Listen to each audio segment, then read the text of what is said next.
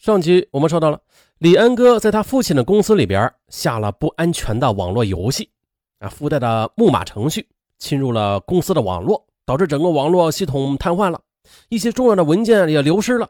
李伟健终于是忍无可忍，便将儿子赶出了公司。李安哥他自己也觉得这一切啊都是自己造成的，他的心里很愧疚，他决心离开这个家，去外边闯荡一番。可是呢，在三月二十日吃晚饭的时候，当李安哥说啊自己想要出去闯一闯的时候，李伟健听了马上心生一计，他对李安哥说：“闯荡啥呀，闯荡啊你！那这样，你去做生意吧，我给你五万元的资金，要求不高，一年之后你必须还十万元给我。”哎，李岩哥听后不高兴地说：“哎，你这不是明摆着让我只许成功不许失败吗？”他当即的就拒绝了。李伟健却不给他商量的余地，我无条件给你提供本钱，你还推三阻四的，连这点勇气都没有，你还出去闯荡？不做生意就不准出去，老实待在公司里跟我学管理吧。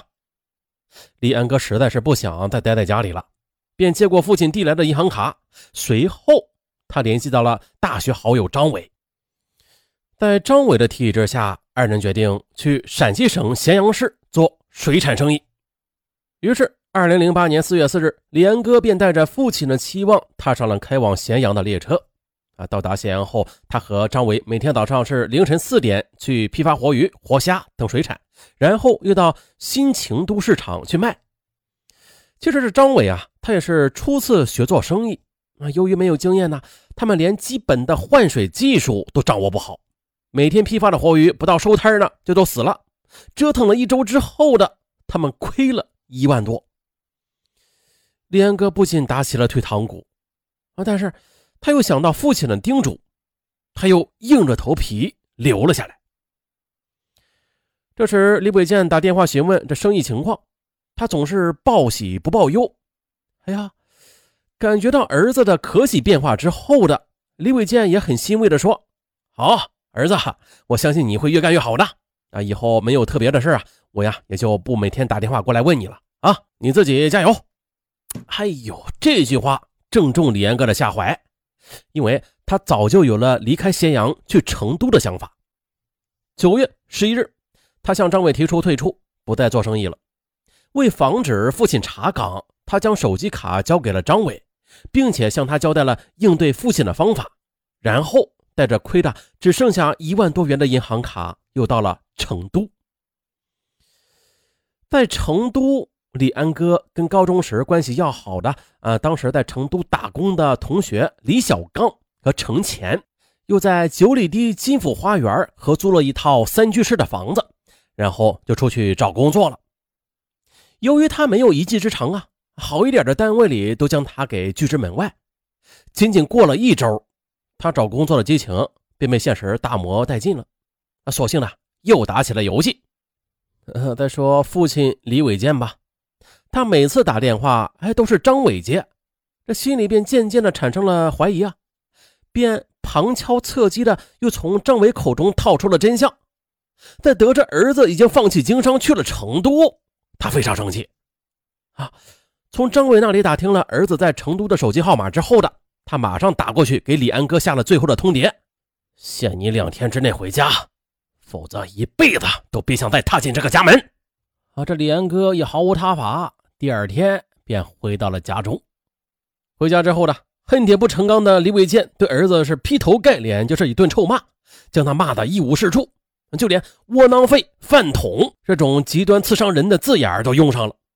可是这二十多岁的李安哥，他也有自己的自尊呐，再加上做生意失利，这心里本来就很憋屈了，便忍不住大声的顶撞父亲：“我根本就没有想过去做生意，是你硬逼着我去做的，现在赔了钱。”是你们自作自受！你李伟健气的是浑身直打哆嗦，他实在是想不通，这儿子竟然会说出这种不争气的话来。他一时没有忍住，便使劲的扇了他一个耳光。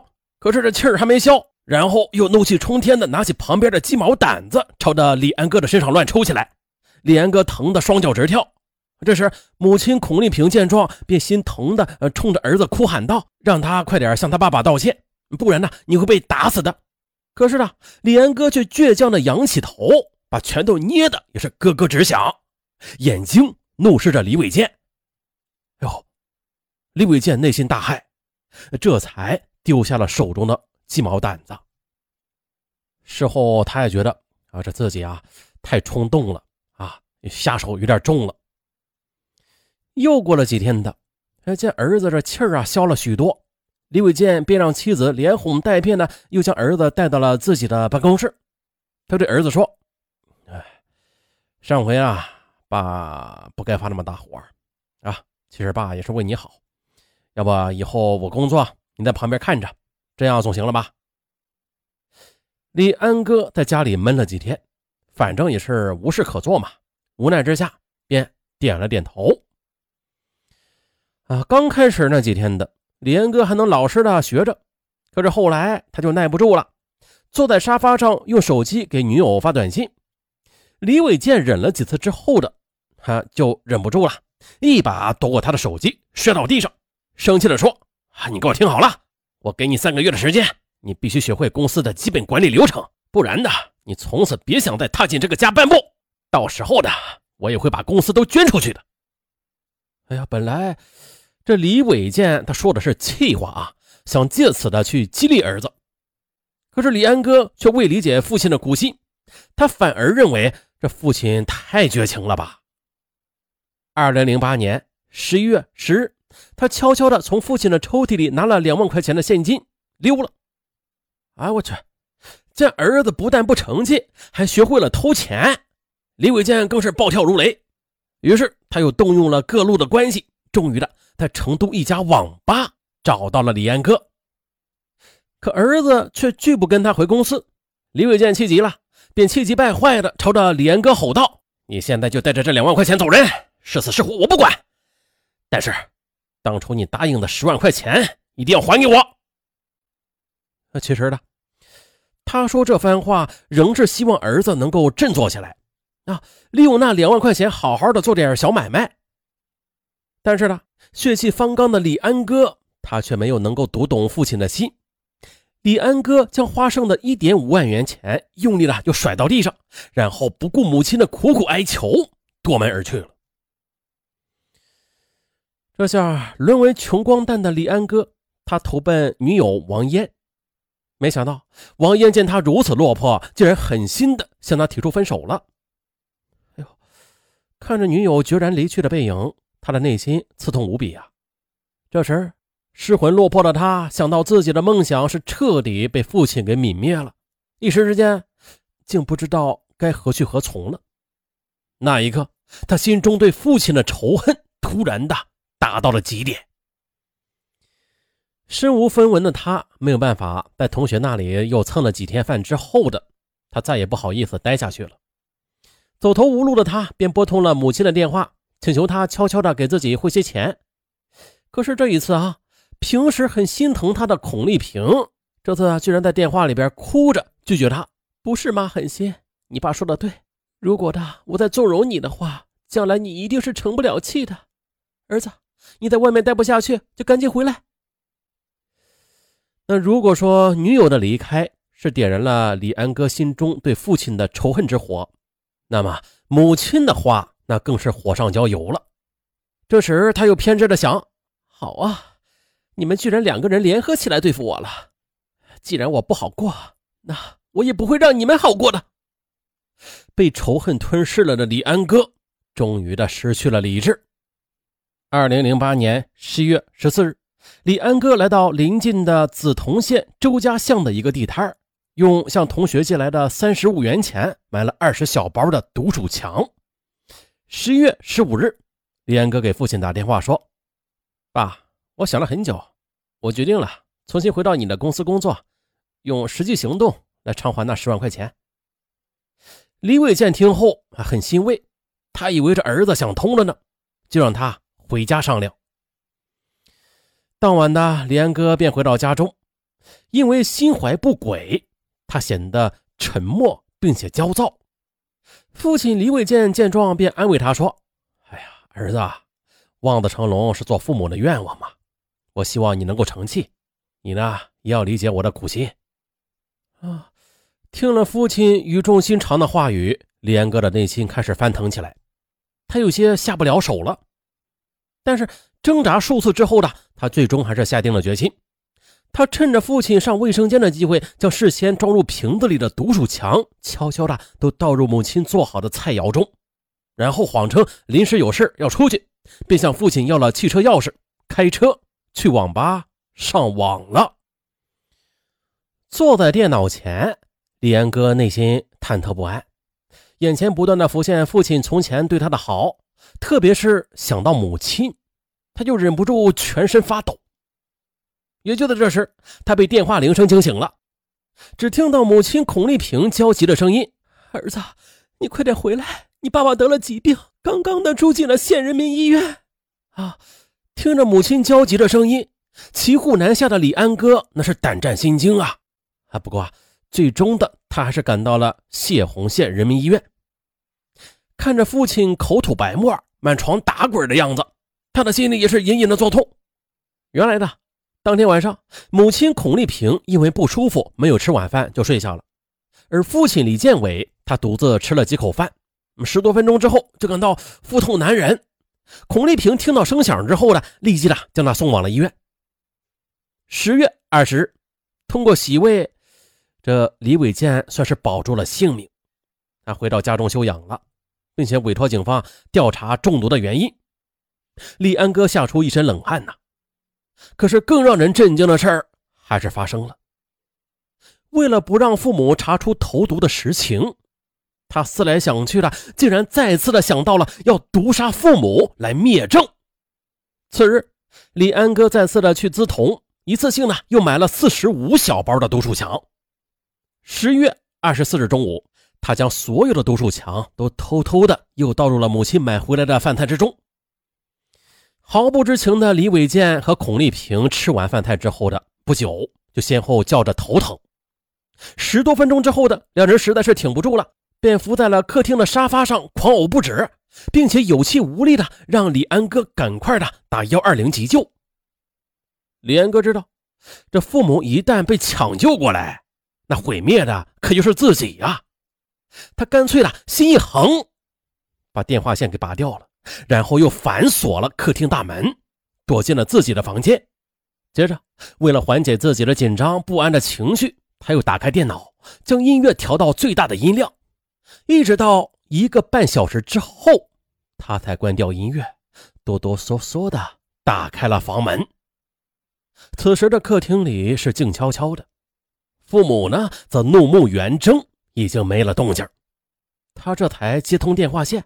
啊！打电话给伯伯李伟康，谎称自己刚回家，竟然发现父母死在了家中。二零零八年十一月二十四日下午三时，李安哥的伯伯李伟康赶到现场，并且向涉洪县公安局报警。